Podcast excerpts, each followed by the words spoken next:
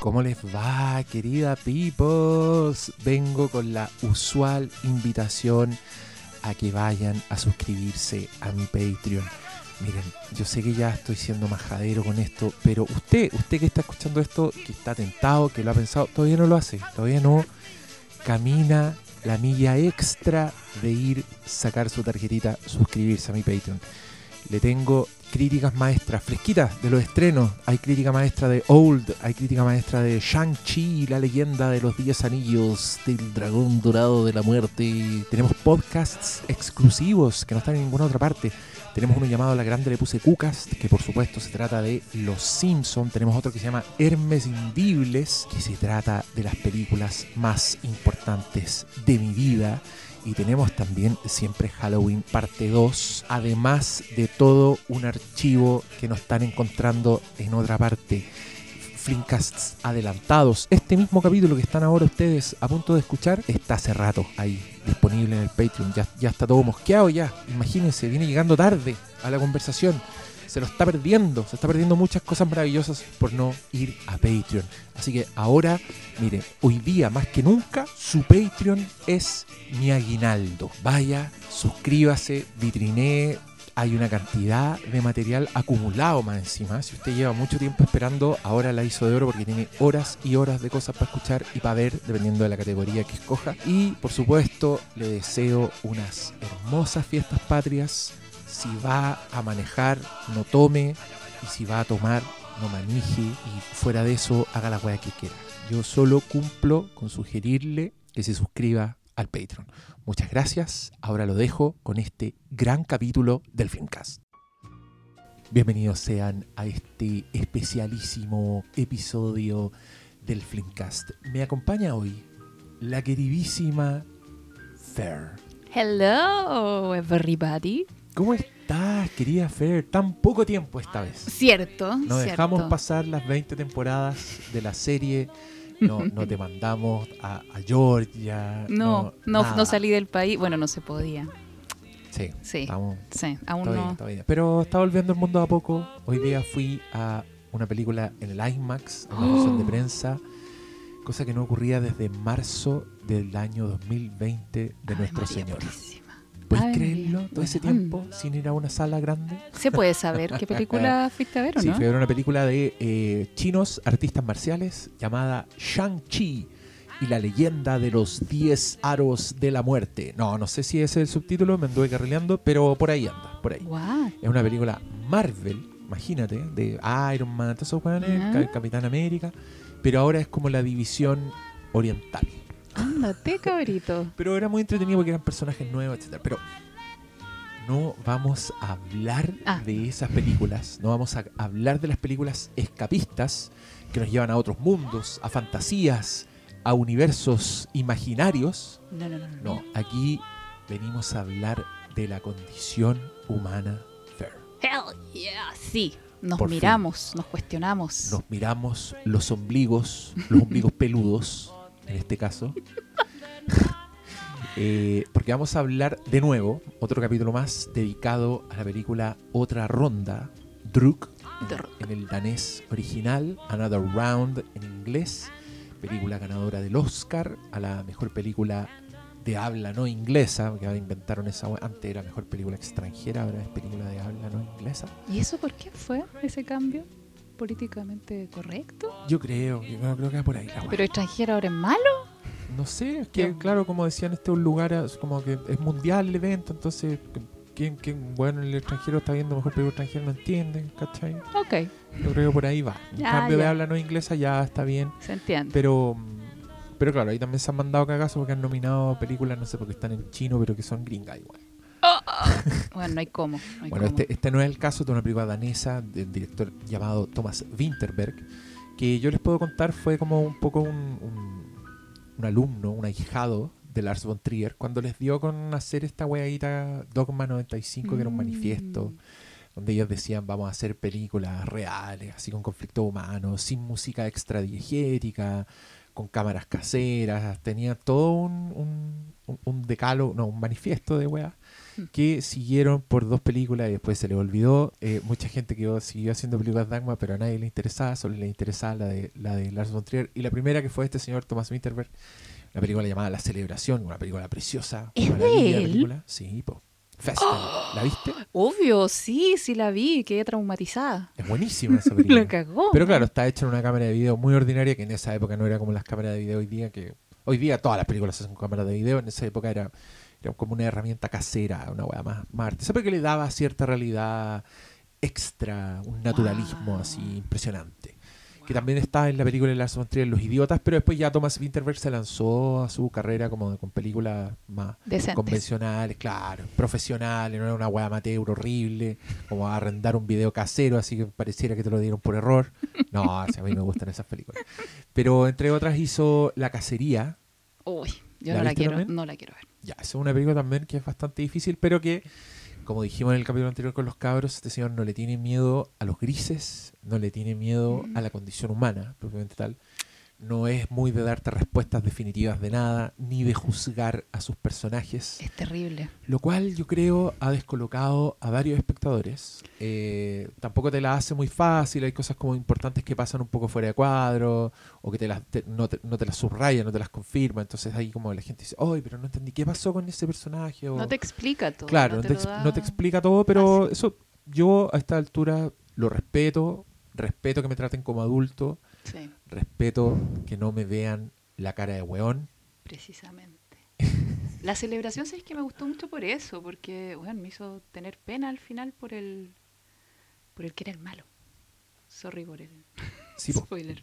Sí, pues no, y, La y- creo que Fes- eh, la cacería también se trata un poco de eso. No sé si sabéis de qué se Pero trata. si me, me sé la trama, eh, él es inocente, pues, y es acusado de abusar. creo, Mira, yo, niña. yo vi la película, claro, él es acusado de abusar a una niña que, que más encima es una niña que está muy sola, muy abandonada de sus padres y es como el único que la pesca, así, el único profesor. Y tú entendís como el malentendido que ocurre Ay, no, qué- que hace que la niña lo acuse a él de abuso.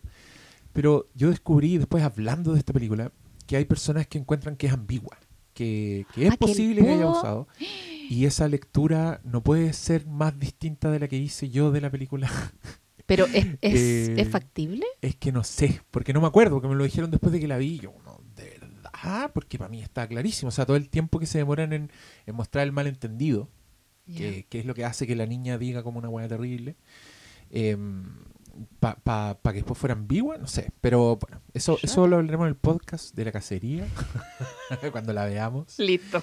No confundirse con la cacería que está en HBO Max, que es una hueá de terror. eh, muy distinta, no se trata de nada, nada cercano a esto. Y no- pero que es bastante buena. Igual. Aprovechaste ahí Si quieren ver- el... Si quieren ver una hueá con balazo y con giro ahueonado, vean la cacería en HBO Max. Esta es otra cacería que no está en ninguna parte. Pero Another Round está en Netflix. Te encargué verla. Yes. A diferencia de lo, ocurrió, de lo que ocurrió en Crazy Chaufa. ¿La viste? Sí, porque era fácil por Netflix. Era fácil verla. Oye, pero voy, avancé, avancé ya un tercio del otro cometido. Eh, vi About Schmidt. ¡Ah! Yes, Oh, yes, yes, ¿Qué te pareció About Smith? Me gustó, me gustó. Me gustó ver a Jack Nicholson en un rol que no es él, en absoluto. Me encantó eso. Es una maravilla. Y tenéis que Sí. pensar también que igual fue hace rato. Esa película tiene como 15 años Sí, ya. po, fue hace caleta. Entonces, igual era en un momento en que Jack Nicholson seguía haciendo Jack Nicholson. El loco hacía películas así como con, con cabras más jóvenes, con sus lentes oscuros. Entonces, que apareciera de repente en una película viejito, Fome. acabado, Mm. casado con una, con una señora, uno decía, wow. no, que, weón, sequísimo. eh, hizo un, un papel sin, sin vanidad, como se dice. Y le salió, bueno, yo le creí todo. No, e- esa película es increíble. Y encantó, tam- sí. También habla harto de estas de estas problemáticas. Sí, Bueno. ese director yo creo que le debe haber gustado mucho ¿Ser hombre? Otra ronda. Ah, ya, la vio antes de... Sí. No sé si le gusta mucho ser hombre. Creo que lo pasa más o menos. ¿no? Por eso hace las películas que hace. Bueno, y también vi la mitad de Entre Copas. Ah, más cerca, perdón. Ah, y También ahí, vi la- y ahí tenemos otra. Sí, otros po. señores caídos al litro. Otros señores, que... pero no, no la he visto entera. bueno- era, era bueno ese programa doble también. No, pero nos vamos a concentrar en la Ok. obra de ese director, de Alexander Payne. Estoy muy feliz con que haya avanzado con el cometido. Le mandamos un saludo al Follow Wiwi, Oye, una, una maravilla se de hombre. sacó una carpeta en Google Docs con estas películas y las Alabado incluyó sea. todas. No solo las tres que te dije yo, también puso más de Alexander Payne. Así que si quieres extender tu investigación. Eh, no sé. Eh, no. Pero sí. O sea, no. Voy a. eh, No. no. 12 horas de película, No. ni cagando. Ni cagar. 18 horas de Daredevil, vengan para acá.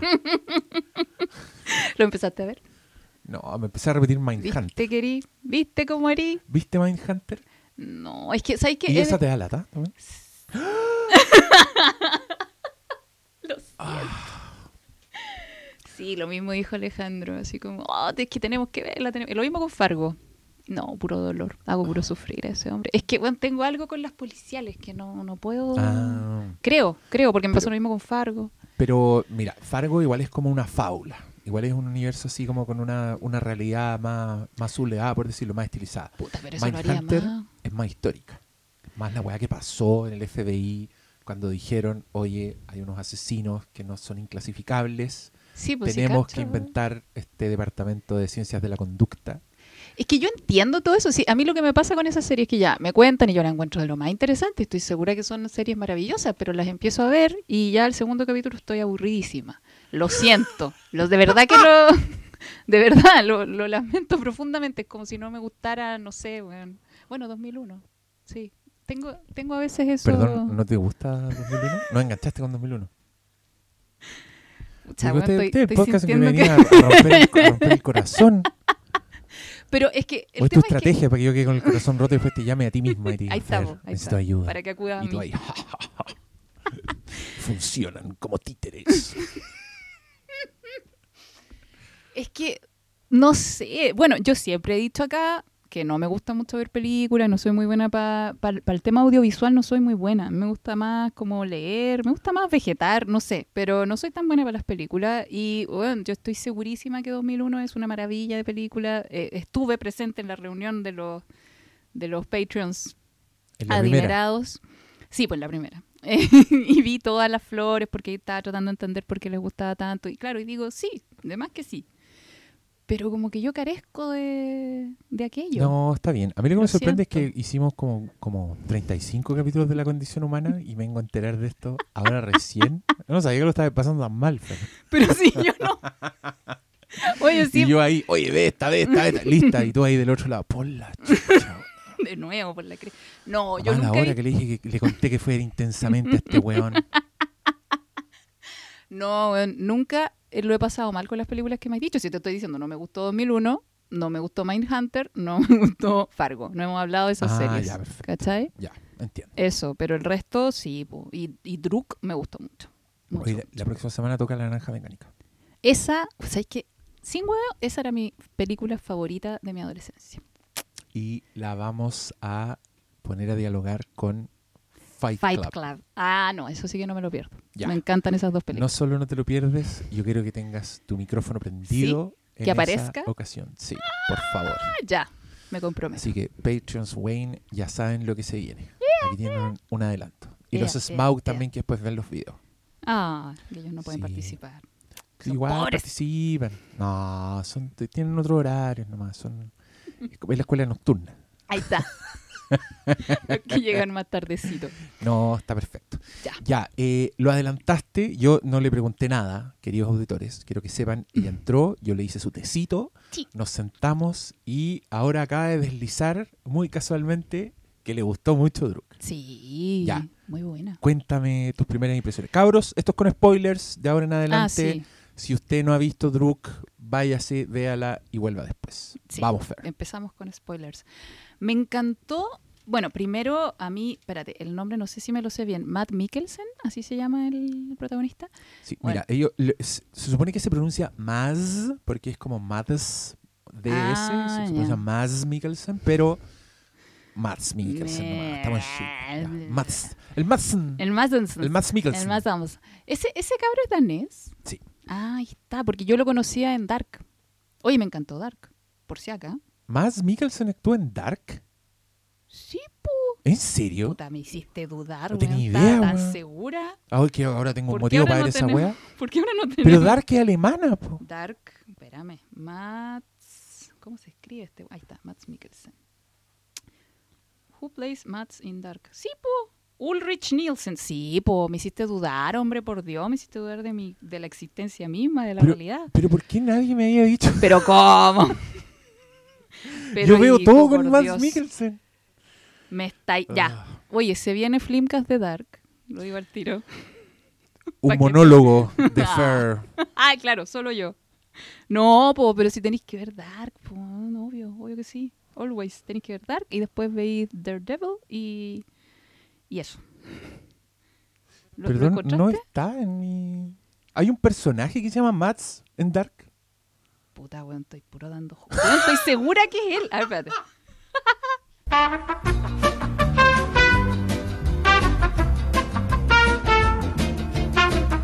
15 minutos más tarde. Bueno, hemos dilucidado el misterio. En efecto, Mads Mikkelsen no participa en Dark, pero sí participa un señor que podría ser su hermano. Weón. que yo te... Igualísimo. No, yo creo que este es más, es más un poco Psycho Killer, que ya Mads Mikkelsen igual tiene alto... O sea, interpretó a Le Chiffre en Casino Royale, que es un villano de Bond, así que tiene un ojo blanco, que le sangran los lagrimales, así A siniestro, Y- este es Mads Mikkelsen todo el rato. y Hannibal Lecter. Ah, sí, no también eso, eso sí olvidemos esa, esa maravilla de serie que es Hannibal, que yo me iré a la tumba recomendando. Esa weá lo pondré en mi epitafio para que todos los que quieran dejar flores lean, vean Hannibal, culiados. Diga, puta el weón. ¿Tú, tú crees que a mí me gustaría esa allá. serie? Porque me la están tratando de encasquetar. Ya te dije, yo tengo tema con lo policial. Pregunta me ¿Sí? haces tú. Es que creo que Hannibal igual es, es difícil. O sea, aunque te guste, aunque rayí, creo que tenéis que pasar, no, no sé si pasar una barrera más que acostumbrarte a cómo es Hannibal. Porque en mi opinión Hannibal es como un estado mental. Entonces tú, tú veís Hannibal y entráis como a un universo de, de- que es bastante espeluznante, truculento, altamente estilizado y, y es una teleserie pero de suspenso, es un thriller con unos giros, bueno, entre cinco personajes. Pero entonces me suena interesante, así como me la está ahí, ¿no? No puede que no. No está en ningún streaming, así Ah, que esa es tu, es tu kriptonita, pero puta, de repente va y viene. Eh, volvamos, Ya. volvamos a otra ronda. Quiero saber por qué te gustó tanto. Ya sabemos que No es te, pare- era... te pareció impresionante el actor de Dark. Weón, te juro que no, estoy... no De nuevo, no sé qué es real. No sé qué es real. Mira, Fer, yo quiero decir que esas cosas pasan. Yo Oh. últimamente estoy muy consciente de esto. Me encantó que apareciera el Pictoline en su momento, que te explicara lo que es el efecto ¿Daniel eh? Mandela. Ah, el Mandela. ¿Mandela o Mandala? Mandela. No, Mandela. Eh, Cuando te decían que Mandela estaba muerto, ¿no? El efecto de Mandela, no sé de dónde viene, pero claro, eh, básicamente tu cerebro, cuando tú recuerdas algo, recuerdas el recuerdo, no recuerdas lo que pasó. Entonces se produce como este correo de las brujas mental y que a mí me ha dado mucha paz porque yo me he encontrado así con esta misma confusión de ver cuando tuve una película así después de 25 años y la escena que yo más recordaba nunca ocurrió. ¿Cachai? Y me da risa porque en, en otrora, en, en otros tiempos, cuando pasaba eso, la gente decía, no, entonces esta es la versión censurada. Como que le echáis la culpa al, al ambiente. Yo ya aprendí a decir, mi cerebro me jugó una mala pasada, esto no es lo que yo recordaba. Y también me ha pasado que he comprobado como, "Ah, esto que yo creía real, ¿verdad? Era un recuerdo falso. Era una fotocopia de la fotocopia que me hizo hacer el loco. ¿Tú cachai que incluso podemos instaurar, así como Inception, cachai? Como meterle un recuerdo falso a alguien en la cabeza? Además. No, pero hay, hay estudios que lo comprueban, hay, bueno, terrible. Es terrible eso, porque te pueden meter cualquier cosa en la cabeza. Como que sufriste un accidente en tal época, ¿cachai? Bueno, en, en Hannibal, Hannibal Lecter, que es un psiquiatra así, genio del mal, hace ese tipo de weá a los personajes. Y es paloyo, porque de hecho hay un momento en que te das cuenta de que el weón ha estado operando con un recuerdo implantado por Hannibal. Pero no diremos más, por si hay alguien que quiere ver esa serie. Oh es my una gosh. puta maravilla que me carga. Yo entiendo, entiendo a la gente. Esta cuestión la cancelaron, entonces terminó en la tercera temporada. El final es tan bueno. La última imagen de Hannibal es una weá que me acosa en mis pesadillas. que cada vez que aparece alguien como, ay, hagan más Hannibal, Netflix resucita Hannibal, pese a que todas mis células dicen sí, quiero más Hannibal, yo digo no. Oh. Eh, no pueden quitarle ese peso a ese final maravilloso. Que viene después de un guateo, sí, la tercera temporada, guateo, pero ese final. oh, Oye, me dejaste terrible entusiasmada. Oye, ya vos. Veamos, pues yo estoy ahora implantándote las ganas de ver Hannibal, porque yo sé que hay al menos, mira, déjame contarlo, hay al menos seis auditores que les encantaría escuchar más sobre Hannibal.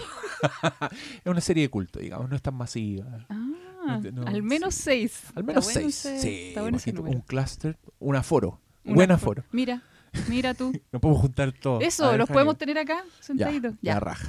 Oye, Van Druk, ya, pues ¿hasta cuándo? Eh, me gustó porque la encontré con muchos grises. Me encantó eso. No había buenos, malos, esto es bueno, esto es malo, aunque mucho.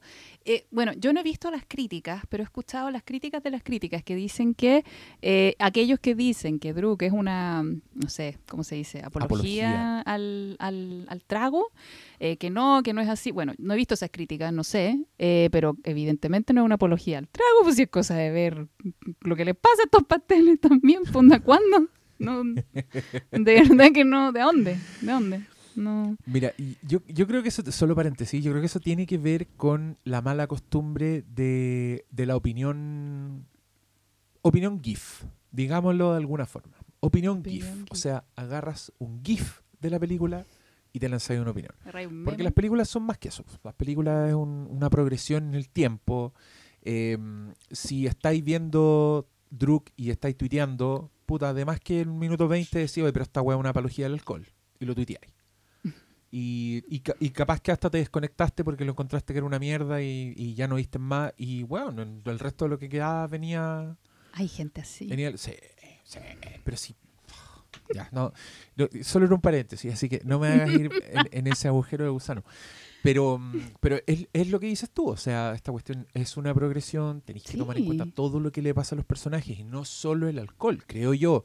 Pero es una weá que está demasiado bien construida, entonces el personaje es más que esta weá que hacen, que ya dijimos que era con spoilers, pero igual para contextualizar, Ah, ya, es un grupo de profesores, hombres de mediana edad, que eh, conversando se acuerdan de algo que dijo un filósofo que al parecer todos, lo, lo que decía este señor, todos los hombres tienen un déficit de un 0.05 de alcohol, entonces la ingesta de alcohol te pone en tu estado más...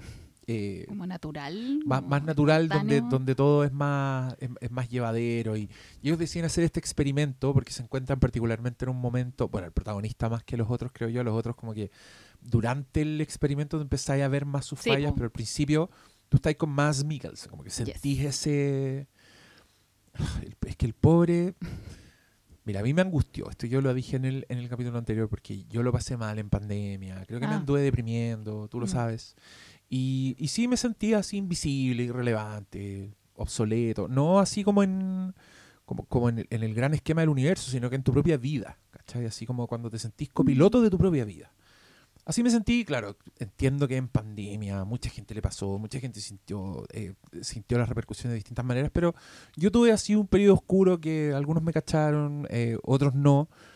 Pero claro, yo empecé a ver esta película y me dio miedo a esa weá. Dije, oh, esta película me va, me va a pegar fuerte. Va a ser, eh, eh, va a ser sobre lo, lo que yo creo que es, y no sé si estoy listo para esto, pero era justamente lo que tenía que ver. Porque, porque claro, este- ese es el punto de partida. Y, y aquí quiero mucho escucharte a ti, porque lo que pasa con estos señores es que primer, en primera instancia este experimento en efecto los invigoriza, no sé si esa es una palabra real o acabo de cagarla olímpicamente, los energiza, los revitaliza, le, le- le vuelven a encontrar la, la alegría de la vida, lo pasan bien como en su trabajo, está- están motivados, pero rápidamente el, el cuerpo les empieza a pedir más alcohol, les Mm. gusta menos cuando están sin alcohol, entonces empiezan a perder el control y ya las cosas se empiezan a poner más, más rudas. Yes. Y, y- pero, pero así todo sin caer, encuentro yo, en la moralina, sin nunca decirte, "Ey, el alcohol es malo. O sea, si queremos tener como un, un ejemplo no sé, no sé si esto tiene en verdad mucho que ver, pero yo siempre he pensado que la película Requiem por un sueño, que es una película muy un ataque sensorial, una película que tú la ves y no se te olvida más, ¿cachai? Como muy intensa la weá.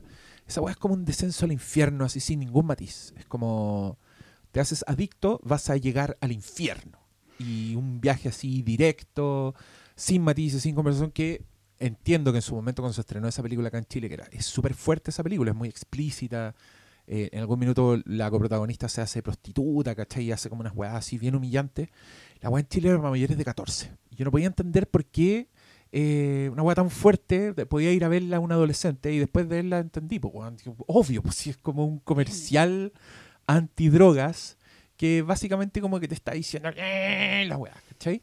Yo creo que Druk es otra cosa. Te trata como adulto, te dice estas weas existen, eh, la existencia de repente te pide que, que tengáis este tipo de ayudas. Y aquí yo quiero saber Ah. de verdad qué opinas tú de esto.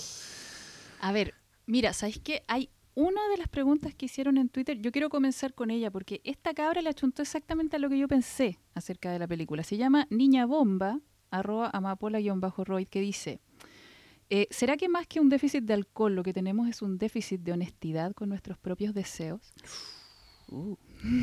Todo el rato yo pensé eso. Eh, no sentí que fuera una película sobre el alcohol. Onda, sentí que era una película sobre lo alejados que estamos de nosotros mismos y cómo a medida que vamos avanzando en la vida nos vamos, bueno, hay varios caminos que elegir. Uno de ellos es, alejarse más y más de lo que realmente queremos por miedo a romper la estructura que hemos creado con tanto esfuerzo, por miedo a alejarnos de seres queridos, por miedo a lo desconocido. Entonces nos vamos alejando y alejando más de lo que realmente queremos, de lo que realmente somos, de lo que realmente sentimos. Y tratamos de agarrar, de agarrar esas, esas pequeñas, como es- esa- esas pistas que nos van mostrando lo que realmente queremos, lo que realmente sentimos, a través del alcohol, a través de cualquier otra droga, a través de viajes, a través de cualquier cosa, ¿cachai? Que, no, que como que nos hace sentir que mm, parece que por ahí va. Lo que hace el alcohol es desinhibirte, como que te apaga un poquito todas las defensas que estáis poniendo en tu cerebro todo el tiempo para conducirte bien, ¿cachai? Entonces de ahí viene esta sensación como un poquito de euforia, de libertad, de felicidad, como de, bueno, te sentís como un poquito más tú con el alcohol. Eh, entonces me hizo muchísimo sentido eso que dijo esta Lola, eh, porque de verdad yo estaba pensando todo el rato eso. Y no siento que sea inevitable que con los años nos vamos volviendo o más fomes o más, eh, no sé, pencas o... No, o sea, siento que claro, si seguimos los lineamientos que de la sociedad, digámosle así, obvio que sí, porque nos estamos transformando en un modelo, ¿cachai? Que no somos nosotros, pero si cada uno de nosotros empieza a encontrarse más y más, que al menos es el viaje que yo he recorrido en mi vida, yo estoy cerca de los 40. Eh, y siento que cada vez que me acerco más a los 40, y estoy segurísima que después voy a seguir haciendo el mismo camino, cada vez que me voy acercando más voy siendo más yo. Como que me voy descubriendo más yo y, y empiezo a sentir que la vida es mucho más entretenida, que la vida es mucho más interesante, que no, no sé, como que siento que he ahí, el, siento cuando, cuando yo los veía decía, pucha, sí, pues además que necesitáis eso si es que estáis yéndote para el otro lado, pues, ¿cachai? Eh, y creo que eso es lo que le pasa a mucha gente. No sé si a la mayoría de la gente, ¿eh? Eh, viendo la película como que dije, chuta, parece que sí es la mayoría de la gente. ¿Qué pensáis tú? Eh, sí, creo que sí. Yo también creo que sí es la mayoría de la gente. Eh, a- ahora también creo que igual es un tópico que apareció en películas antes. Creo ¿Cómo que por Belleza Americana, por ejemplo, que es otro señor que es, esa es, es más directa, porque él como que tiene un narrador y te dice, nunca me había sentido tan anestesiado, Mm, no sabe cuándo se transformó en este weón pajero que la esposa lo manduquea y de pronto el weón eh, se calienta con una pendeja compañera del colegio de su hija, renuncia al trabajo, empieza a fumar marihuana y el weón así, pa, chispazo de vida, eh, desafiante, tiene menos responsabilidades, ¿cachai? También está amarrado un poco por su vida, que eso también creo que igual es un factor eh, importante sobre, no solo en, lo- en, en estos personajes, bueno, en los de Druk también, como que notáis el peso de los hueones, como más encima en, en siendo profesores, que yo creo que es, Hmm. es muy inteligente esa elección, porque también estáis como en un permanente contacto con la juventud, como que estáis, ya se, se marca más esa desconexión. sí. Y, y también como, no sé si esto incide, pero como ese cliché de, de que, eh,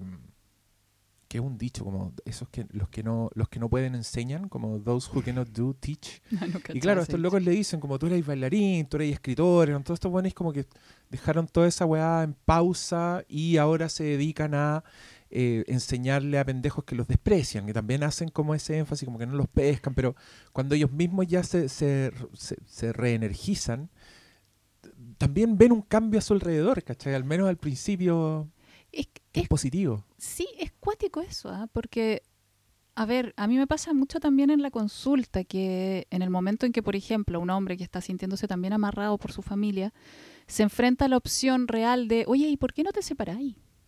Y como que al principio es como, no, es que no, no, no puedo, los hijos, la, la, la. Después llega el momento inevitable en que si no lo haces por las buenas, la vida te hace hacerlo por las malas. Y te das cuenta que sobrevivís, po, y que podéis seguir haciendo tu vida, ¿cachai? Siendo fiel a ti, no siendo fiel a un ideal que no, no, no sirve mucho. Yo creo que de ahí viene también ese desprecio de, la, de las generaciones nuevas a las generaciones anteriores, sobre todo si estas generaciones anteriores se han entregado, ¿cachai? A, a modelos de conducta que en realidad no les hacían sentido, simplemente era lo que había que hacer. Yo siento que actualmente cada vez eso está quedando más atrás. O sea, no sé, yo hablo con mi mamá, por ejemplo, y le pregunté, pero tú decidiste tenerme, y me dice, puta, es que uno se casaba y uno tenía hijos, no había un cuestionamiento, y siento que ahora ese cuestionamiento está súper presente, o sea, Mm. eh, ya es una opción tener hijos. Y hay algo que igual tengo, tengo un tema con eso, porque ya, yo no quiero tener hijos, pero yo no, lo- no lo considero terrible, y sin embargo siento que, es, no sé si siempre, pero en cada manifestación que veo de paternidad, me hacen sentir que ser papá es lo peor de la vida. man. Y, y meto esta película en ese saco porque, bueno, qué horrible. ¿Es, ¿Es así de horrible ser papá? O sea, ¿es solo eso? Eh, te pregunto, Ah, me preguntabas Sí. abiertamente a mí, Sí. a mí como padre. a ti como padre, porque, weón, ¿qué onda esa representación de la paternidad? Como... Si son chicos, te mean encima. Si son adolescentes, no te pescan y los traumatizáis. Mm. Estáis cagados. Es un juego en el que solo pierdes. Solo pierdes. Y... Sí. Pero, weón. No, no es solo eso. Eh, no, no es solo eso, pero también está como... Puta, supongo que existen condiciones ideales para, para ser padre, para ser madre, y esa weá es bastante difícil de, de llegar a esa weá, pero yo Mm. te digo muy honestamente, no sé, si yo tuviera, ponte tú, solucionada mi vida económica, Ah. yo tendría 10 cabros chicos, cagado la risa. And- Yo andaría en una van con 10 cabros, sería un clan y, weón, lo pasaría increíble, estoy seguro. Puta, weón, es que Pero, hay- weón, a- a- estamos en un mundo donde la pura idea de colegio para un pendejo ya como que te caga la vida, ¿cachai? ya te caga, te amarra por todas partes y... Pero es que yo me habría ma- imaginado que Dinamarca es un país en donde no debería ser tan atroz ser papá. Es que no lo es. Sí, eso, eso también es bacán. Yo también he visto mucha gente que se ha como, como fijado en eso, como en la buena calidad de vida que vemos en los profes de, de un colegio en Dinamarca. O sea, los weones lo- tienen una casa que no se puede creer, se van de vacaciones al bosque, como que no es tema la weá que, que el, Bien el- el caviar, vivir, bien ¿cachai? vino. Mm. Claro, van a tomar vino a restaurantes elegantes todos los días, pero claro, te- te- igual te encuentra esta, esta abulia, esta anestesia, este, este- no sé cómo definirlo. También hay, hay gente que preguntó si, según en tu opinión, ¿Mm? el señor tiene depresión abiertamente. A ver, creo que muchas veces lo que creemos que es depresión es una distimia. Eh, yo esto no me voy a cansar de repetirlo en todos lados. La depresión es una enfermedad grave, muy grave. La depresión es una enfermedad que no te deja levantarte. La depresión es una enfermedad que no te deja vivir. O sea, no me gusta mucho eh, cómo se usa el término depresión actualmente porque siento que se ha banalizado. Eh, es súper similar al cáncer. La depresión mata. O sea, ese es el peso que tiene la depresión. Entonces, cuando yo veía a este personaje, no, no siento que haya tenido depresión, siento que tenía una distimia. Una distimia es como una baja en el ánimo que se... A ver, para diagnosticarla necesitáis como dos años de estar así. Chucho. ya. Sí. Entonces, y siento que sí. Que él, si, si lo pudiera llegar a diagnosticar con algo, habría sido con eso, con una distimia. Y siento que hay muchos adultos eh, en esa. Distímicos. distímicos. ¿Así se dice? Distímicos, como acostumbrados a estar... eh, como, Como como- con, con esa... Sí, como que no, no estoy bien, pero ese- tampoco. Con ese desgano, claro, que no te tiene esclavizado eh, o, de- o discapacitado, por decirlo de Exacto, alguna forma, como que eres una persona funcional, pero el, Pero man, no, una hay, no hay nadie en el tablero. en el tablero intensamente. Oh, Ay, sí. Claro, no está negro el tablero, Claro. como con la depre, pero está así como, ah, como que movís una, una teclita a ratos, ¿cachai? En piloto Como- automático. Sí, una paja. Y siento que eso no tiene que ver con si tuviste hijos, si no, si estudiáis tal o cual cosa, si te dedicáis a tal o cual cosa. No, es simplemente que estáis desconectado de ti. No te estáis dando cuenta de qué es lo que realmente querís. ¿Cachai? Yo, una, una de las tareas que he dado también a, a varios de mis pacientes es eso, como, a ver, detente, dime qué quieres ahora, ahora mismo. Nadie, no sé si nadie, poca gente se detiene en cada momento y dice, a ver, pero ¿qué quiero ahora? Muchos, muchos, cuando le hago esa pregunta me dicen descansar. Y es terrible. ¿Cómo estamos en una sociedad weón, donde yo también he, caído en eso, como de, weón, necesito descansar, no puedo estar trabajando todo el tiempo. Antes yo no me ponía horario, ahora me pongo horario. Ahora estoy tratando de tener una semana, una semana de cuatro días laborales, porque, ¿por qué no? ¿Cachai? Eh, y bueno, es impresionante como ni siquiera a ese nivel tan básico podemos. Hay gente que no duerme las horas que necesita. O sea, empiezan a cachar, si, tú, si pudiera sugerirles algo que me hizo pensar mucho esta película, empiezan a cachar qué es lo que realmente quieren hacer en cada momento del día.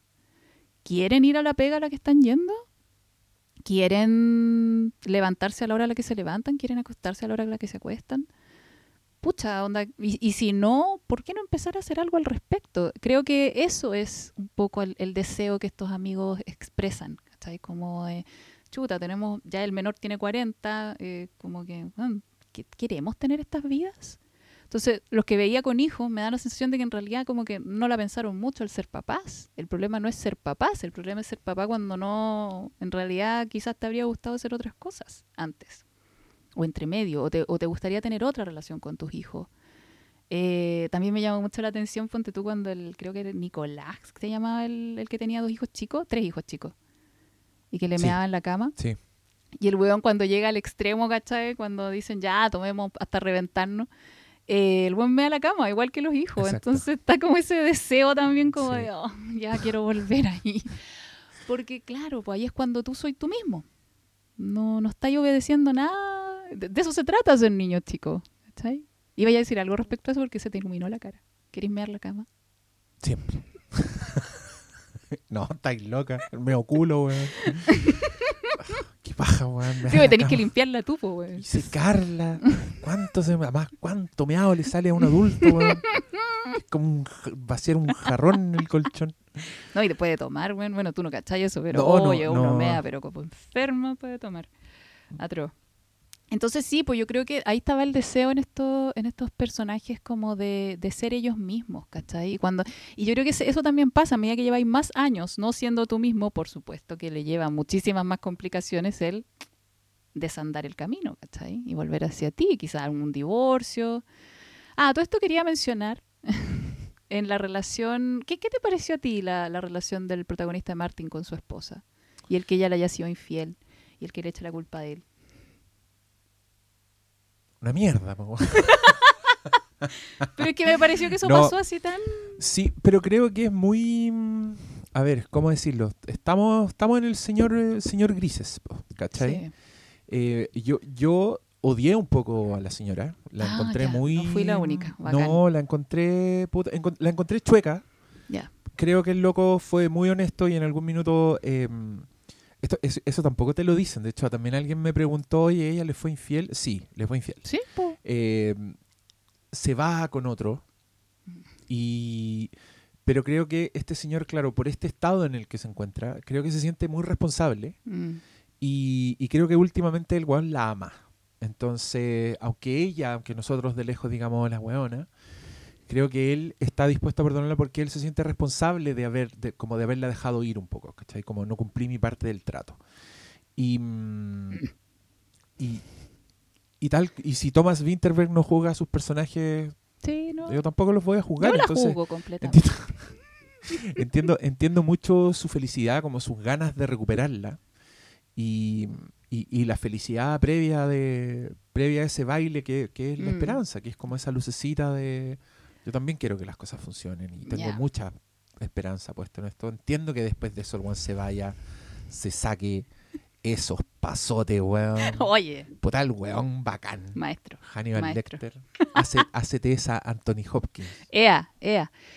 Es que yo solamente quería mencionar acerca de eso, que si eso pasa en la vida real, eh, había un libro en los 80 que salió que decía que las mujeres que aman demasiado, eh, que tenía que ver con estas mujeres que les perdonaban todo a sus hombres. Mm. Y acá siento que es lo mismo. Eh, cabros, si a ustedes los gorrean y le echan la culpa, eh, no, no vuelvan. Ámense más ustedes. Dignidad, dignidad. En serio, porque cuando me, me muestran, yo iba feliz en la película, así, uh, ¿cachai? Sí, démosle. Y cuando al weón le llega el mensaje, yo también te extraño. Oh, weón, me dio una rabia. Porque es como, no te está Tú manipulando. No querías, le res- decir, tú querías decirle, sal de ahí. Sal de ahí, amigo, date Amigo, cuenta. Date cuenta. Sí, sí, porque ¿qué pasa? No le está resultando con el otro weón nomás, ¿cachai? Y te tiene a ti, ahí, siempre seguro, agarrado acá de la del, del hocico, de la jeta. Y no, no, hijo, no, sea digno, quiérase usted primero, porque cuando, incluso tú ahora, con todo lo que me estás explicando, él se siente responsable, obvio, pareciera que él la está amando más a ella de lo que se ama a sí mismo. Y así no funciona. No funciona en la vida real. Solamente quería aclarar eso porque me, me pareció Primero, imagínate que te gorrean y te dicen que es tu culpa, po. O sea, no. Pero, no sé, ¿ah? solo para echarle pelo a la sopa. Si yo llevo dos años siendo un weón así que Pero yo, mi, re- muerto en vida. mi responsabilidad es hablarte, po. O sea, yo tampoco la veía a ella interactuando con él, po. Bueno, para empezar, no tenemos idea qué pasó en los años anteriores, ¿ah? Pero yo no la veía a ella preguntándole, oye, ¿qué onda? De- O por último, diciéndole, ¿sabéis que a ver, cualquier ser humano decente, eh, antes de gorrear, avisa por último, po. weón. Oye, no, ¿sabes pues qué? esa no es la esencia de gorrear, po. Si no, no sería gorrear, po. ¡Ey, te voy a gorrear! Gorrear es hacerle escondida, po. ¿De qué estáis hablando? No, weón. Es que, no, sabes que yo cacho que me, me molestó únicamente porque tengo así muy puesto el filtro de siempre critican a los hombres Tení- y si sí. esto fuera al revés, ¿cachai? Imagínate Sí, que el weón la gorrea. Creo que yo eh, fui... Pero, pero ese es como un... Es un gaje de tu, de tu, Sí, de tu profesión, es un creo gaje yo. De mi, de mi profesión. De hecho, que- nunca se me va a olvidar. ¿qué? que Voy a tirar este ejemplo nomás. Cuando comentamos alguna vez la historia de Relatos Salvajes, la última historia, la del matrimonio. Y, y yo te hablaba como muy entusiasmado, como de esa rabia, esa intensidad, los buenos que se aman, que se revuelcan ahí delante de todos los invitados. Y yo te dije, pero si así es el amor. Y tú me dijiste, weón, se escuchó hasta en el décimo piso. ¡No! ¡Así no es el amor! Así son las relaciones tóxicas. Ah, ya, pero uno también ha vivido menos que el Max Mikkelsen. Es más romántico, cree que esa intensidad, no sé, pues todo- toda una generación de poetas te dijo que esas weas eran, eran el amor, pues weón. Shakespeare te dijo que esa wea era el amor. Pero, mm, pero bueno, tenemos, yo me tengo que sacar un poco ese chip y tú también creo que te tienes que sacar un poco el chip de, ¿De qué? de, de eso, pues como, no, no lo aceptes, porque igual ese es un blanco y negro que no tiene Thomas Winterberg ni esta película. Porque está bien, porque quizás Ay, weón, es que a ver, quizás en la vida Mira. es más útil eso que en una obra Lo que más pasa es que- compleja. en la vida. Sí, po, eso, eso. Precisamente eso. A mí lo que me pasa es que como mi pega y mi objetivo de vida y mi propósito es el bienestar de la gente, ¿cachai? Principalmente de los hombres, no me, me causa muchísimo ruido que sea que los modelos de pareja que hay, que existen, sean tan tóxicos. Me hace mucho, mucho ruido. Como que se venda eso como, está bien, está bien, si tu polola te gorreó, te echó la culpa, se va con otro y después te manda un mensaje a los, no sé, meses después, diciendo que te extraña, está bien, ponte feliz. Bueno, no, no es así, no es así. Para mí equivale a que me digan, oye, si te sale un bulto en la pechuga, déjalo pasar, da lo mismo. No, o sea, no, te, lo, te tienes que ir a revisar, puede estarte pasando algo grave. Ya, acá es lo mismo. Antivacunas de las emociones. Eso me pasa, eso me pasa. Y sí, puede que esté muy blanco y negro, porque eh, desde mi postura, por supuesto que hay cosas sanas en las relaciones, hay cosas que no lo son. La manipulación emocional para mí no es sana. Sí, en las películas me gusta mucho ver matices, pero las películas se basan, una buena historia se basa en el conflicto, evidentemente. Tú ponís una relación sana en una película, en una serie, es una lata. Es una paja, tenés que meterle conflictos por otros lados, que, que no sé, por Sí, una pues, guerra. no, se puede tratar de eso. No, O sea, po, si tenía una relación sana, se trata de otra wea. la- Obvio, po, o sea, que fome, ¿cachai? Entonces, claro, pues cuando a mí me habláis de lo de la última historia de Relatos Salvajes, no, pues, no, weón, no. Es más buena que la chucha, sí. Es buena en eso la estamos de historia, acuerdo. Ah, sí. Pero, Diego, no puedes desear una relación Sí. así. No, yo nunca te dije que sea una relación así. Dije así es el amor, ¿no? Además, ¿quién te lo decía? Pues yo escribía teleseries, escribía las historias de pasiones, pues. Sí, ¿Qué te voy a decir? es verdad. Estaba fascinado con, con esa intensidad. Ya, pero a mí, a mí me hace ruido por eso, porque siento que en los medios como que se promociona un tipo de relación que hace que yo tenga mucho trabajo. Y me da mucha pena porque como que no hay modelos sanos. No tenemos a nuestros papás como modelos sanos. Eh, entonces, y no se promocionan los modelos sanos de pareja. Son los que menos ruido hacen. ¿Cachai? Las parejas de Hollywood que han durado años, we- no, no sabéis nada de ellos más que han durado años. No sabéis cómo se llevan, qué cosas hacen, cómo arreglan sus conflictos. ¿Cachai? No hay, no hay fuentes masivas de eso. Mm. Me puse muy latera, lo siento. No, es que me fui porque me- me- justamente empecé a pensar, dije, ay, si hacemos una. Ah, de, un- de relaciones sanas. Sí, pero ahí no sabría cómo, tenía que hacer una investigación. sería lo más aburrida del mundo. No, pero es que, no sé. Ay, Mira, ¿tú ah, te, te ¿Qué? suena Ted Lasso, por ejemplo? pucha, me suena solo de nombre, no tengo idea Ya, de qué mira, se trata. es una serie de Apple TV que a mí me tiene muy sorprendido porque creo que la novedad de Ted Lasso es que está predicada sobre la bondad. ¿Cachai? Oh. O sea, creo que todos los personajes son buenos. Creo que eh, tiene conflictos, pero los conflictos están como en otra, en otra capa de, de conducta. Entonces Ya. tú constantemente estás viendo esa serie y estás diciendo, oh, o, o te agarráis así como el pecho, como, oh, porque son demasiado tiernos los jóvenes, son dulces, son personas preocupadas del prójimo. De hecho, ya tienen los detractores que dicen que, es, que la weá es como fantasía pura. Ya. Pero, mm, puta, es, un- es una weá que dura, no sé, media hora los capítulos y es como un- una isla en tu rutina, porque te vayas a ese mundo donde todos los weones son tiernos, son buenas personas, están preocupados, pero pero creo que en Ted Lasso hay una relación de pareja que está como andando, ¿cachai? Eh, porque todos los de- es un señor, es un entrenador de fútbol, ¿cachai la weá? Yo soy el menos antifútbol que existe. Es un entrenador de fútbol que es gringo y que se va a entrenar a un equipo inglés. Y, y él, él es muy bondadoso, el, el protagonista, pero, pero todos son buenos. Como que todos están preocupados de lo que pasa al resto y hay mucho compañerismo entre los buenos del, equipo. Y hay un, hay un personaje que es un futbolista que se retira por una lesión y, él- y él es como un weón todo recio, así como que rudo, habla así, es garabatero. Pero tiene un corazón tan grande que cada vez que hace una weá tú estás ahí como, oh, Roy Kent, te amo. Y, y, y, y claro, quizás se puede hacer algo así, ¿me cachai? O sea, a mí me sorprendió porque es una, no sé, pues, como que todos los sitcoms, yo creo que es más fácil hacer sitcoms que se van a la oscuridad, ¿cachai? Es, es- es fácil tener como... Que siento yo que es más, es más interesante. A mí me gustan mucho más o, las o películas. estamos acostumbrados, po- porque Ah, si llegamos ser. al punto en que Ted Lasso nos parece novedoso es por algo, ¿cachai? Mm. Quizás, quizás estamos pasando la época del humor negro y del humor más nihilista, no lo sé. Yo estoy, yo estoy poniendo ahí la pregunta. Pero claro, cuando tú me dijiste eso, yo pensé, puta, ¿me pescará alguien, puta tú, si voy presentando un proyecto de un, matrimonio que funciona como para mostrar Sí, cómo po. tiene que funcionar un matrimonio? O sea, Capaz weón. que ya existe, capaz que está en HBO ahora y ahora los auditores nos van a decir, pero Oye, porfa, sí, ¿sabes qué? Sí, pido. en busca de modelos. Sí, de relación sana. Sí, eh, me encantaría ver porque no, no recuerdo haber visto así un modelo de pareja. Es que los de pareja son los que más me preocupan porque la mayoría de los hombres que vienen a mi consulta tienen ese tipo de problemas. Mm. O no pueden encontrar pareja, o tienen problemas con su actual pareja, o se están separando y, y- y la separación es muy difícil. Y claro, yo empiezo a pensar, est- estos cabros sienten, ¿cachai? Que eh, las relaciones de pareja que se muestran en películas y en series, así es como tiene que ser. Y no, po. no, no, no, no, no. Entonces, sí, eso me... me Oye, y, en tu opinión, eh, esto ¿eh, ¿es perdonable una infidelidad entonces? Ah, es que ahí entran más los grises, po. Depende de muchas cosas. Ya, pero así como la vimos en Druk, no...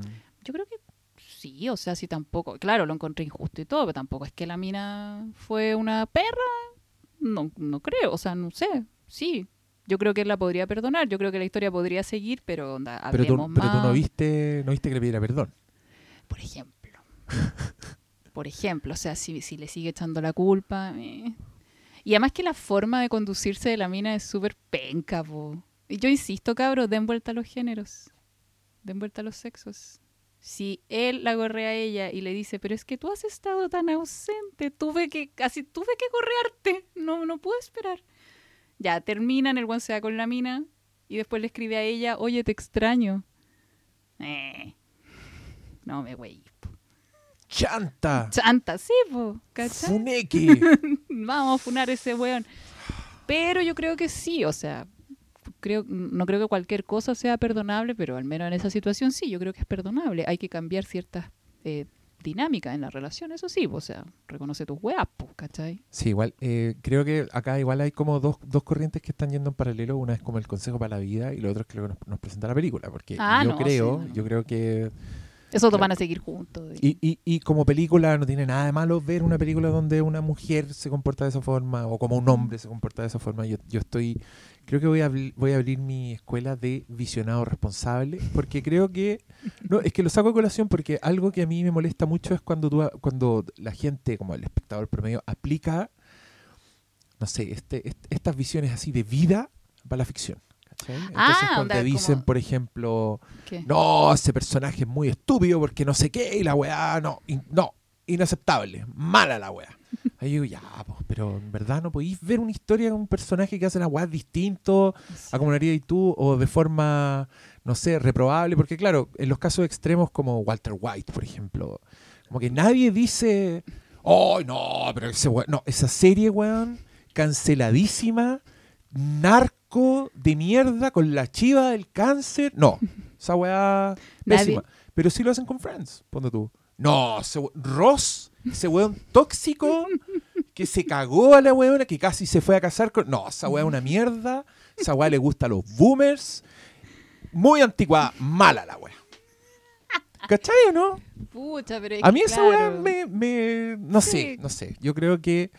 Insisto, creo que la- la- los personajes y todas esas cosas se miden como en, en- en sus propios universos. Porque porque si la weá está bien hecha, eso también yo, como, como cuando el, el principio de inocencia, eh, presumir inocente hasta que se muestre lo contrario, ¿Mm? yo eso lo hago con, con el producto audiovisual y con su calidad. Ah, O sí, sea. Yo presumo que todo está bien hecho, que todo está muy pensado, hasta que viendo la weá me di cuenta que está mala, pero eso es otra discusión.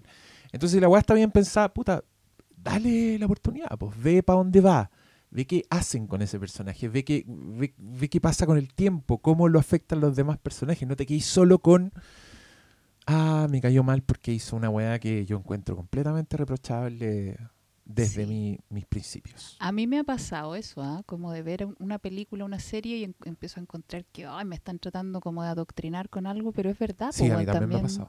Ya, pues, pero ahí también tendríamos que hacer eso mismo que estáis diciendo ahora, pues como démosle el Es- beneficio a la duda. Sí, darle un poquito de aire. Sí. Ahora hay weas insalvables, por supuesto. ¿Cómo qué? Y también es muy bacán cuando de puta, es que a veces hay.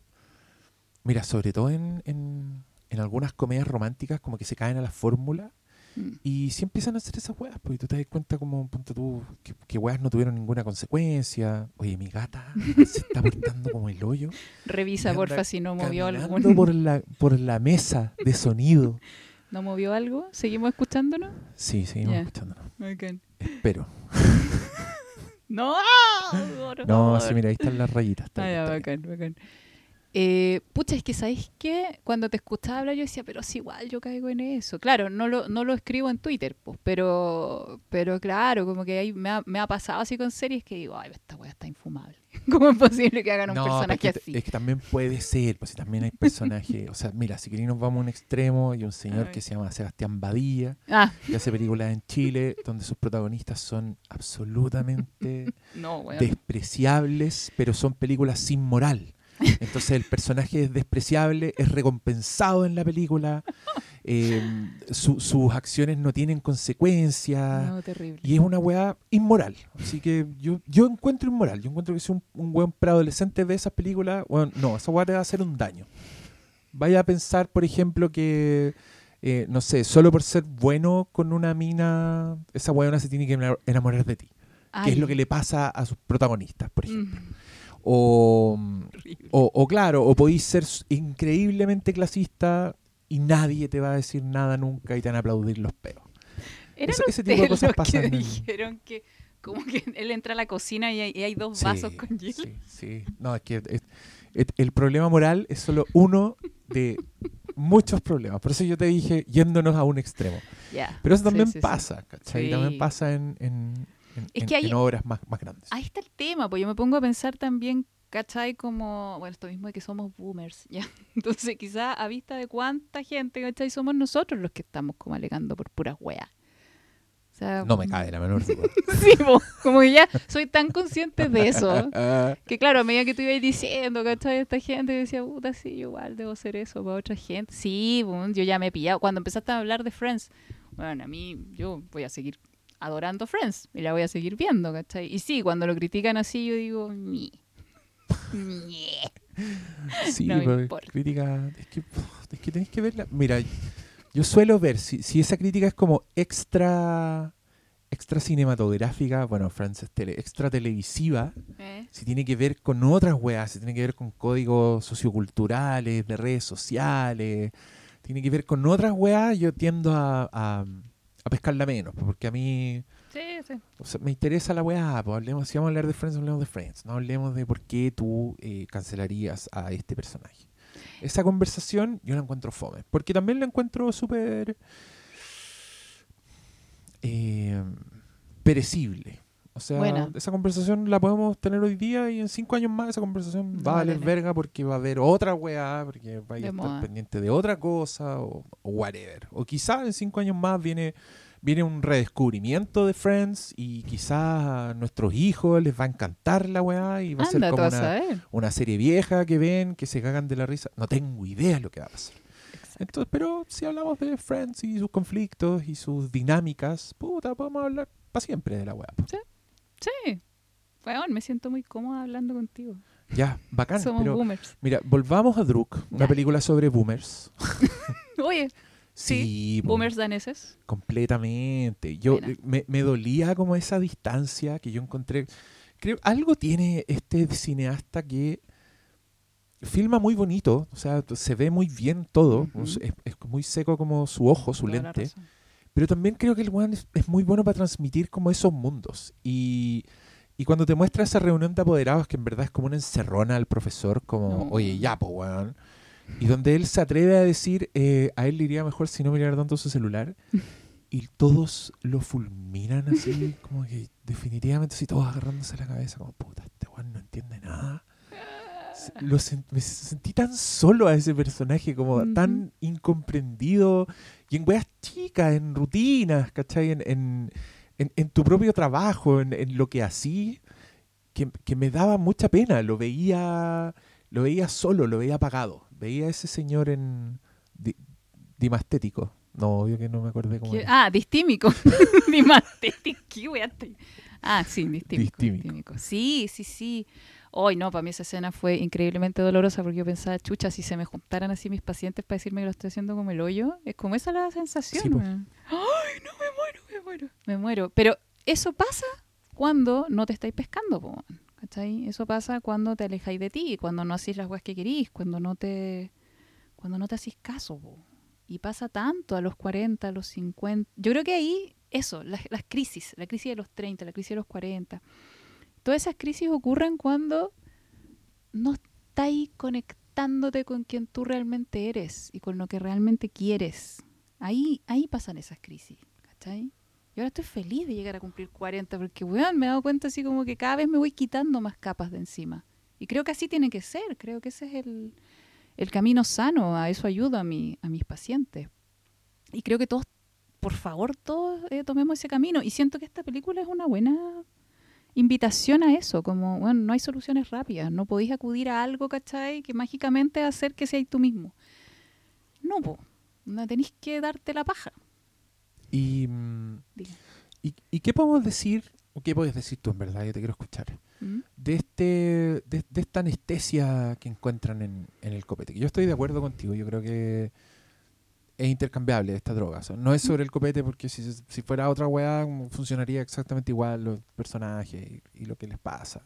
Bueno, no sé, no sé si funcionaría igual porque eh, drogas ilegales, etcétera, pero Se entiende, ¿no? Se entiende que O sea, yo al menos lo entiendo. como esta... ¿no? Sí, y porque creo que eh, tú lo dijiste, todos tenemos, puede ser cualquier cosa, todos tenemos alguna weá que, que, que quizás nos entrega este mm, esta recompensa inmediata Claro. que no soltáis. po.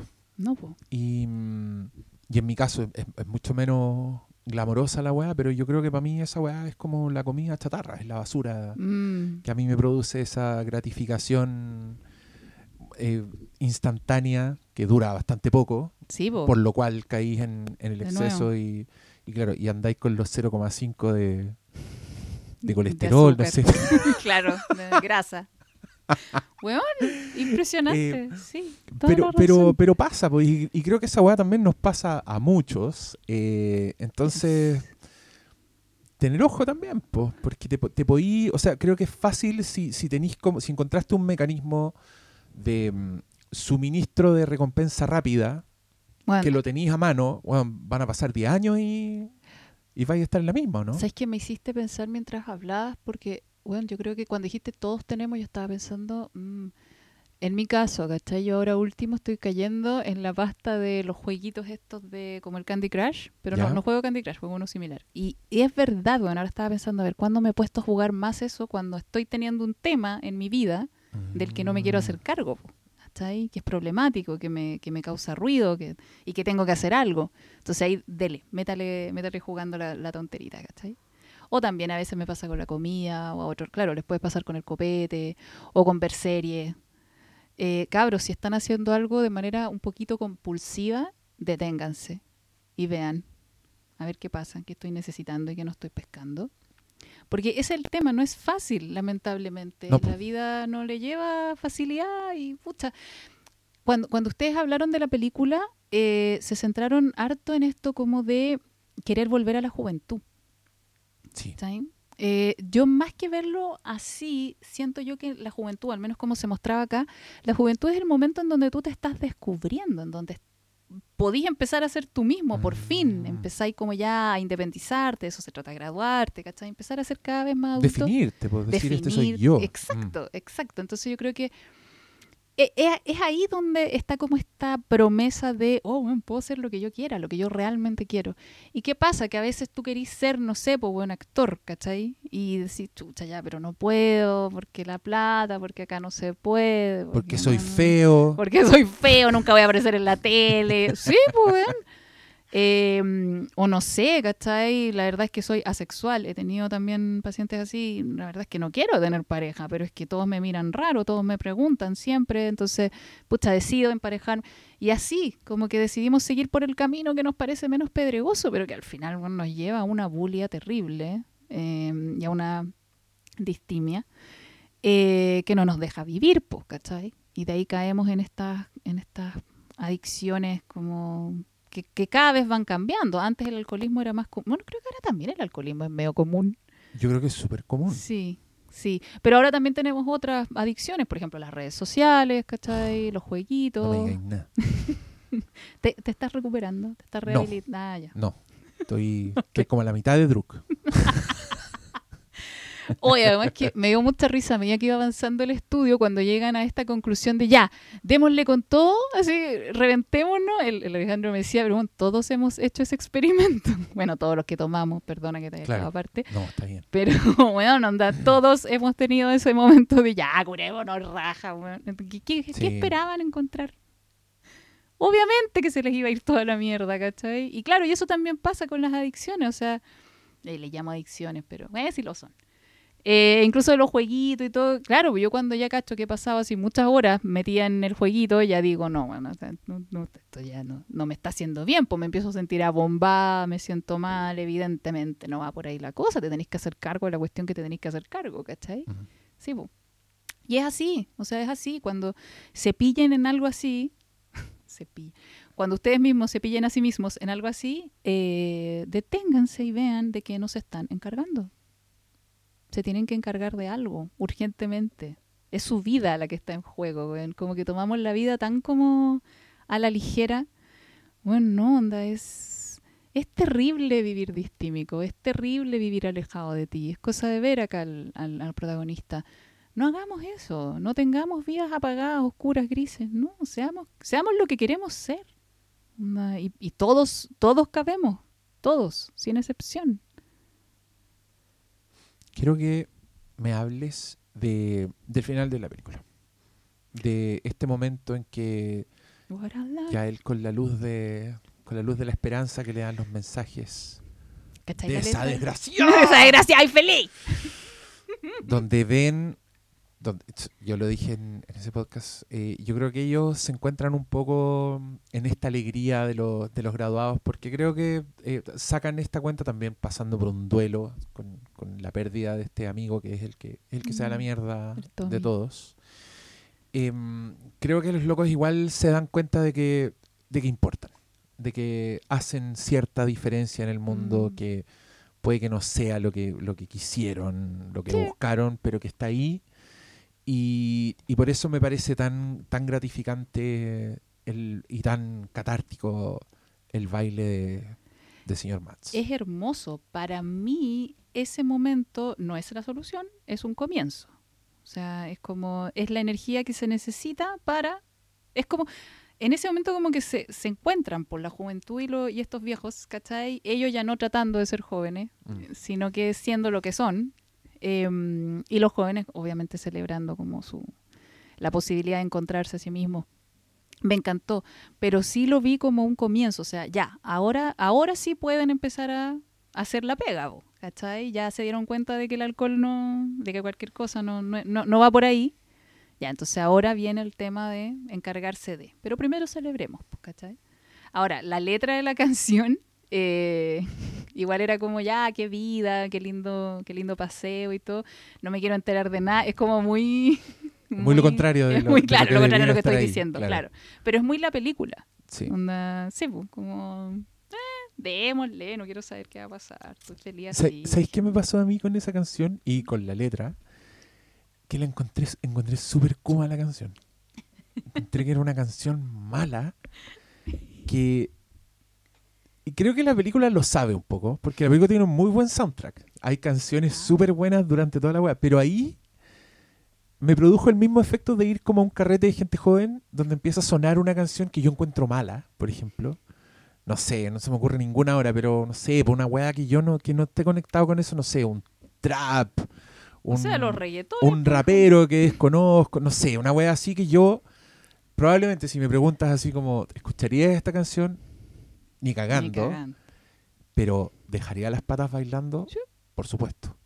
Y creo que eso es lo que está pasando en esa La escena y por eso encuentro perfecta la canción. O sea, Ya. creo que si hicieran un remake de Hollywood, en ese momento pondrían una canción genuinamente buena.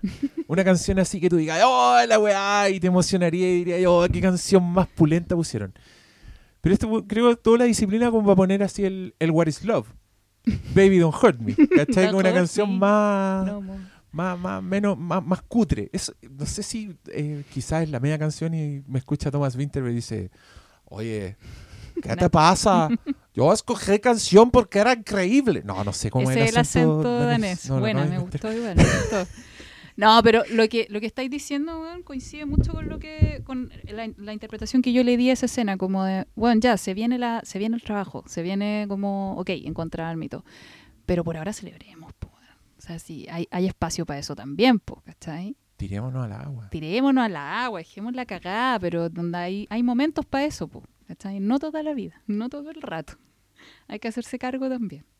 Sí, pues y también pensemos de dónde viene. Pues si igual eh, en esta película pareciera un poco que la, la familia primera son los amigos. po. O sea, como que las familias de ellos igual eran medio secundarias, como que ellos eran Sí. realmente ellos cuando estaban con sus amigos. Entonces perder a uno era como... Bueno, perder a un miembro de la familia, sí, porque también un personaje tan tan entrañable. Yo a mí ese personaje, weón, lo que hace con anteojitos, con el niñito, el, el puro hecho de que el weón esté a cargo de un perro anciano que ya es muy triste y es, y es muy humano y que él sea como fiel a su perro, o sea, hasta, hasta el último momento lo, lo incluyó, se lo llevó en, en- en el bote, entonces también es ese momento que acá no sé si supiste, pero claro, el, el director mientras hacía esta película perdió una hija. Ay, sí, sí. en un accidente. Entonces creo que también el weón está haciendo ese statement, ese em, de em, What a Life. Cuático, porque sabéis que cuando, bueno, en general yo por, por un tema como mío de pega, no, no estoy como de acuerdo con el suicidio. eh, no sé, sentí que, que no estaba mal. Como, igual, claro, dolor terrible, pobrecito, pero era como, esta es mi decisión, déjenme. Porque incluso le dice al, al amigo, como ya dejen de visitarme, porque eran amigos de verdad, o sea, los buenos lo iban Sí, a ayudar, ¿cachai? Lo cuidaban. Y el buen como ya no, no. Y siento que esa decisión era súper respetada también. Cuático. Me gustó mucho esa Y visión. no de- cuestionada. Sí, po, Mm. como por eso, po, como Sí. muy respetada, como, ok, decidiste eso, sí, duele, es terrible, pero ya. He, he leído acerca del suicidio desde esa perspectiva y me parece demasiado maduro, eh, Demasiado primer mundo. demasiado primer mundo. Puta, si tienen eutanasia ya, pues, no sé, Sí, sí, po. po, y podéis decidir como, incluso por temas psiquiátricos podéis decidir. ¿En Morir. serio? Eh, sí hubo el caso de una cabra, no tengo idea si eso siguió, pero yo vi al menos el caso de una Lola que sí, que fue aceptada por temas psiquiátricos. Eh, la eutanasia. Que no sé si es suicidarse, no sé si es el mismo concepto ya, pero O sea, es como morir por decisión propia. exacto. ¿Cuán respetable es eso igual? Uf. Oye, llegamos a profundidades insondables. Tiene, quiero saber si tienes más en esos apuntes que tienes. A ver, mm, a ver, a ver, a ver. Ya la edad, el alcohol que te desinhibe. Eh, pam, pam, pam. No, no, lo dije todo el final. Sí, Oye, ¿te parece si vemos entonces algunas de las Las preguntas de los. preguntas, po, hijo. Dele, dele, dele. Muestre, muestre. Voy. Uy, muchas preguntas, mira. Ya. La Silen 10 pregunta si es por fin la cuarta temporada de Hannibal. No. Yo no quiero que haya, como ya dije. El- la Fabiola Garrido pregunta nada, solo agradecer que hablen de esta película con la Fer, el baile de Mats, emojis, enamorados. ¿Qué bebemos para escuchar la cátedra de la peli para estar a tono con el personaje? El Gelbert dice, van a transmitir con 0 por- 0,5% de alcohol. Ya, creo que hay varias gente que se subió a este tipo de preguntas. No era la idea, se agradece la participación. Pero ya, mira, eh, el Luis Cornejo pregunta si eres de piscola o de vino. Piscola. Mil veces. Mira tú. David Alvear dice, me dijeron que era muy masculina. Onda, metas y esas weas. ¿Really? Ay, ¿Metas? pues está como escandalizado. Meta, onda metas. Las ¿Así metas como objetivos? Metas, claro. Mira, es bien masculina, pero no sé si es onda metas y esas weas. Y sí, really. ¿Qué wea? ¿Ya? Mucho prejuicio veo de tu parte, Ajá, David. ¿Qué querés que te diga? Eh, ya, me estoy saltando las preguntas más... ¿Será que uno se vuelve fome con el tiempo? Pregunta Sebas Geo. Si te alejáis de ti, sí, po, irremediablemente. po. No, no hay forma de que no seáis fome si no estáis siendo tú. po. Ahora, si tu verdadero yo es fome, de- depende. Me encanta. Menicita pregunta, ¿hasta qué punto normalizamos la ingesta de todo para sobrevivir en esta sociedad? Ay, Oye, eso está para otro, para otro Sí, capítulo. pero claro, yo creo que hay weas que están súper normalizadas. O sea, mi adicción personal a la basura, a comer basura, es una wea que el mundo está hecho para mí. Las redes sociales. Está el- absolutamente normalizado. Pero es que sabéis que también cualquier cosa puede llegar a ser una compulsión o una adicción, si no es... Sí, en verdad. es que- como... que- que es claro, es más fácil decir que no está normalizado. Exacto, y, y el tema es cómo lo ocupes, ¿cachai? Ah. O sea, podéis comer comida basura una vez al mes y ahí no estamos hablando de un problema, ¿cachai? Eh, Eh, acá F, F. Dice, ¿será posible la teoría de los protagonistas? ¿Es posible llevar una vida al borde del alcoholismo? Y creo que no, y te puedes documentar viendo una película llamada Otra Ronda, donde te deja muy claro Que no. que no es posible. No, no es posible, no lo intente. Esta película debería venir con una advertencia al principio como de Jackass. Usted no lo haga.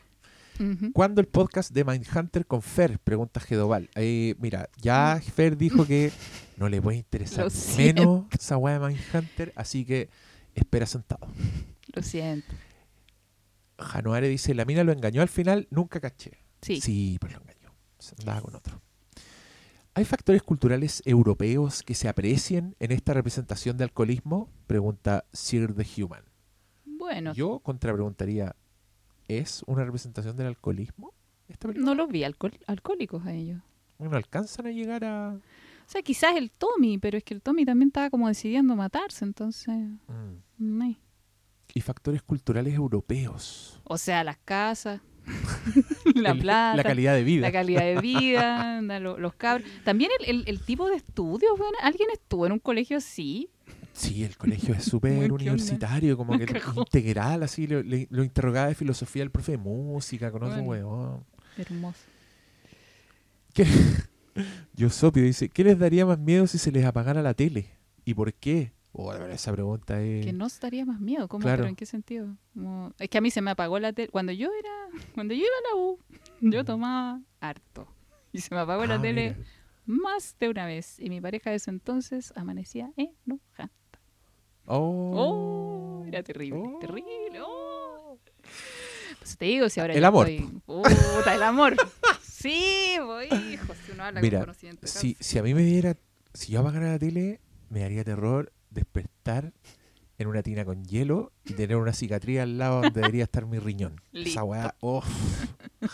¡Qué miedo! Edum, ¿pensaron en hacer lo mismo? Yo no, porque no tomo. Claro. ¿Tú? No, yo No sé, no. tampoco. Ya. El marilado. ¿Por qué nos gusta emborracharnos o drogarnos?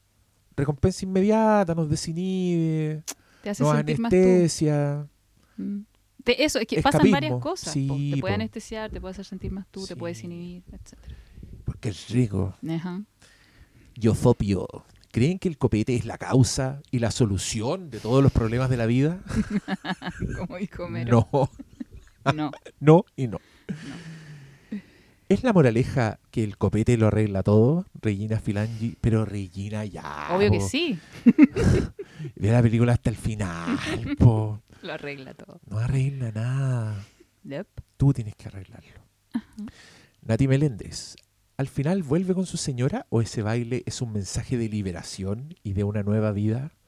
Ahí usted decida qué quiere. Usted creer, pues. decida, yo creo que no lo deja claro, pero sí creo que está muy dispuesto a volver con su señora y creo que su baile es una, una culminación de este viaje que lo libera y que lo deja listo para la segunda etapa.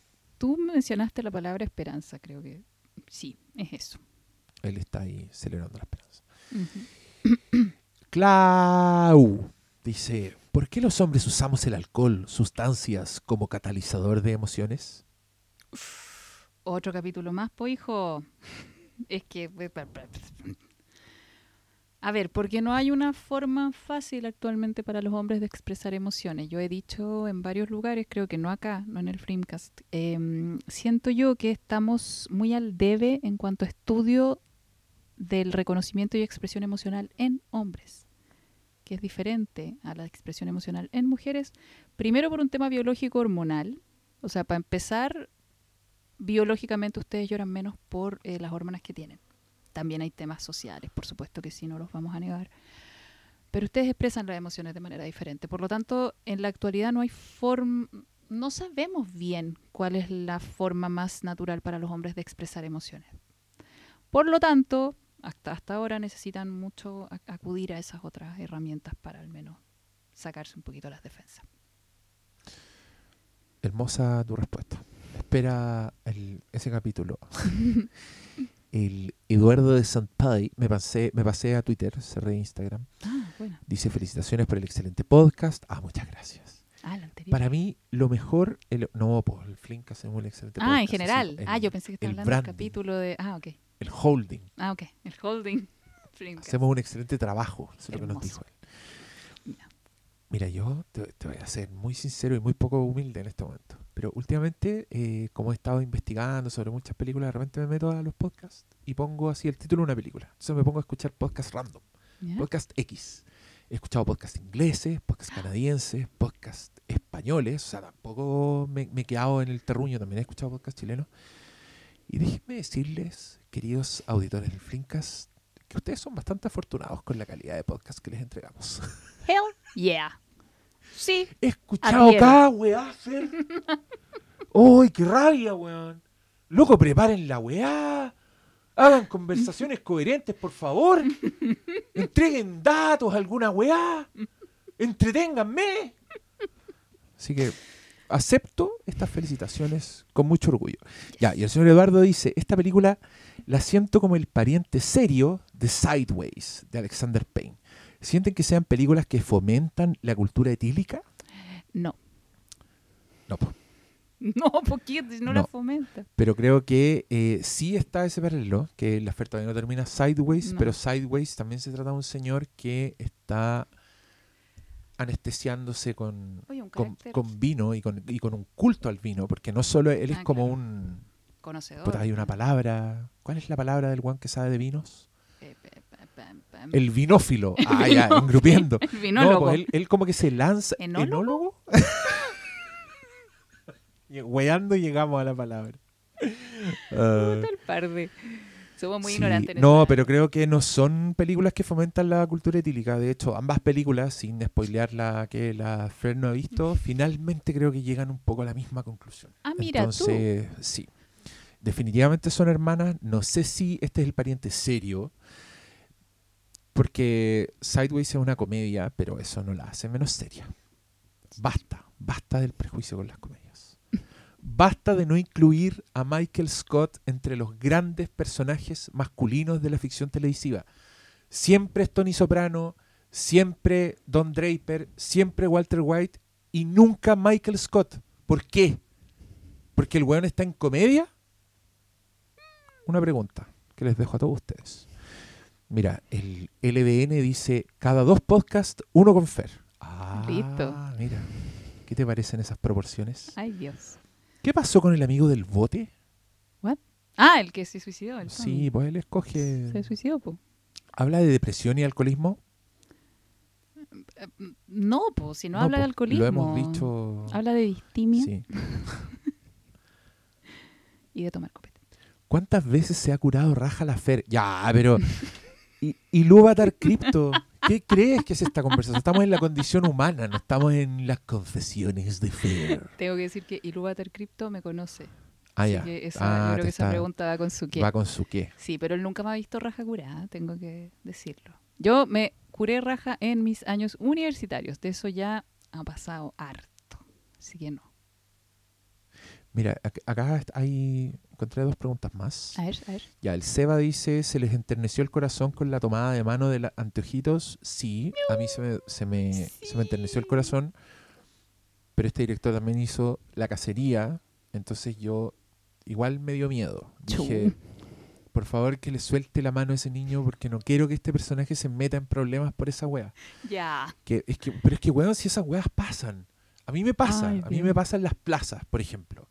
Yo de repente estoy jugando con mi hija y no sé, yo la estoy tirando para arriba o estoy siendo así muy físico con ella y llegan más niños, como que ven la weá, se, se ponen como a la fila o me tocan las piernas, me dicen ahora yo, ahora yo. Y yo me pongo nervioso porque yo soy un weón que está en una plaza, weón con barba, así, weón grande, que claro, ¿qué voy a hacer? No le, oh, sí, niño, ven y abrazarlo. Que puta, no tendría nada malo, pero no quiero, no quiero ser protagonista de ninguna película de Thomas Winterberg. Oye, weón, qué fuerte. Entonces sí, sí me pasó, me, me puse tenso cuando pasó eso. Dije, ay, ya, muy bien, anteojito, te quiero mucho, pero no lo metas en forros a ese pobre señor. Y ya. Eh, y Televidente 3 dice, el personaje de Maz llevaba al parecer mucho tiempo en caída en lo laboral y familiar. ¿Es posible que no te des cuenta o lo obvias? Porque Sí, el gatillante pareciera ser la reunión con los apoderados donde cuestionan su capacidad. Es decir, desde fuera te dicen que estás mal. Sí, pues obvio que es Sí, posible no es darse cuenta. Es Sí. eso lo que pasa. Es, Exacto. es bueno tu diagnóstico. Oye, y me, y me encantó esa pregunta porque sabes que me hace darme cuenta que todo esto como de buscar esta solución los hace darse cuenta, po, ¿cachai? De, oye, estamos, no, no, no- no estamos bien, hay que hacer algo aquí. ¿Mm? Buena. Y se nos acabaron las preguntas. Ah, No eran tantas, no eran no eran tantas. Es que no. creo que las subí muy. Debería haberlo subido ayer, la wea. Sí, sí, creo que...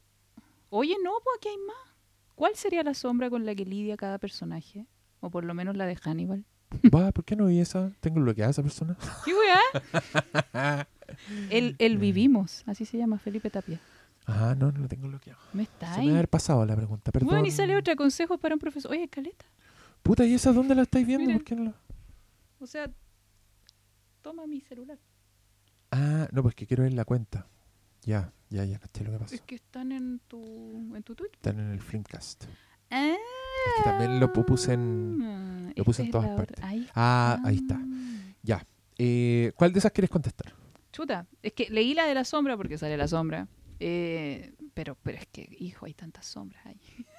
a ver, para resumir, siento que una gran sombra con la que ninguno de ellos se quiere enfrentar es la del conflicto, la del ser el conflictivo, la de traer problemas a la mesa. Por eso el cabro no hablaba con su. El Martín no conversaba con su pareja. Como que ninguno se atreve a enfrentar el conflicto. Sí. Este otro, el, el Nicolás, tampoco se enfrenta a su esposa. Ella sí, como que le trata de echar la foca cuando está ahí con las guaguas y como lo que sea, la estupidez que estáis haciendo con tu amigo.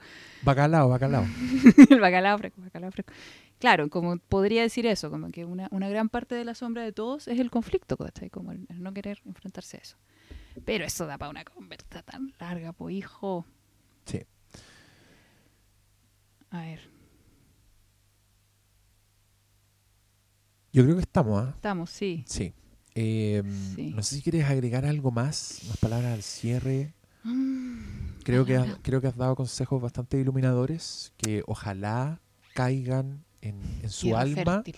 si usted lo está pasando mal, si usted se siente de alguna forma tocado por las descripciones que ha hecho la Fer de, de- de- de- del estado, de, su propia condición humana, le hago un llamado a, Ah. a no caerse al litro, a, sal- No. a saltarse esa parte de la película y llegar más a, al final. Baile, baile y contácteme. Péguese el baile, contáctela a ella o a otra. Yo sé que tú estás muy solicitada. Sí, estoy terriblemente solicitada, pero por ejemplo ahora tengo este grupo de los sábados que se ha transformado en una en algo súper lindo, como que el, el grupo de hombres, así como lo- los que están así yo más, más estables, como que se apoyan, se cuentan cosas. Eh, me encanta. Siento yo que, que podemos llegar a formar algo mucho más. Bueno, yo quiero formar un centro para hombres, un centro de ayuda psicológica para hombres. Y sé que lo voy a hacer. Sí, Y creo lo que vas a hacer. Decrétalo, weona. Decrétalo, bueno. Se va a llamar agua para agua. ¿Cómo era el tuyo? Agua de bienestar. Agua de bienesas. me encanta, me encanta. Ah, Centro Psicológico Agua de Bienesas. Ah, Eh, se ha transformado en, un, en algo súper bonito. Así que si quieren se meten a mi Instagram, eh, que es arroba fer-psicóloga. Fer-psicóloga. ¿Psicóloga con S o con psicóloga? Psicóloga. Ya. Fer- Fer sí, porque el, el sin guion bajo creo que es otra persona. Otra no Fer sé, psicóloga. sí, otra, otra Fer psicóloga, que también en una de esas es muy buena, uno nunca sabe. Eh, pero yo soy la con guion bajo y ahí se pueden meter en el link de mi bio, claro, pueden reservar hora para terapia y también pueden reservar eh, un sábado que sale, sale cinco luquitas nomás, eh, o para cuatro sábados y que ahí tienen un descuento. Y de verdad que el grupo de los sábados está bastante bueno. Me Y esas son harto. conversaciones por Zoom. por Zoom, eh, privadas, si ustedes si quiere quieren participar, participa. Si Sí, no, si no, todo puede bien. escuchar nomás, está lo mismo. Si quiere solo participa con el chat, eh, si no quiere no prende la cámara, si quiere participa solo con audio. eh, ¿Qué más? Nada, monda. Y de verdad que es un ambiente súper, súper rico el que se ha formado. Me pueden escribir también preguntándome cosas si quieren, ¿ah? No hay, no hay problema. Eh, y eso. Fer, te agradezco tu tiempo, no solo por haber estado acá, sino porque viste esta película.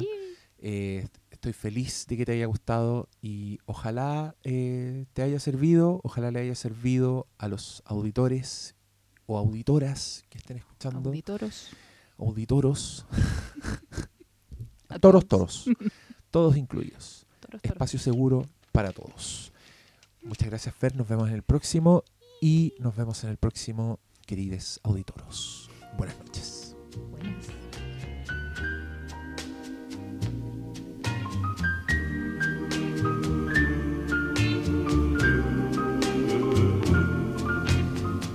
Crazy, I'm crazy for feeling so lonely.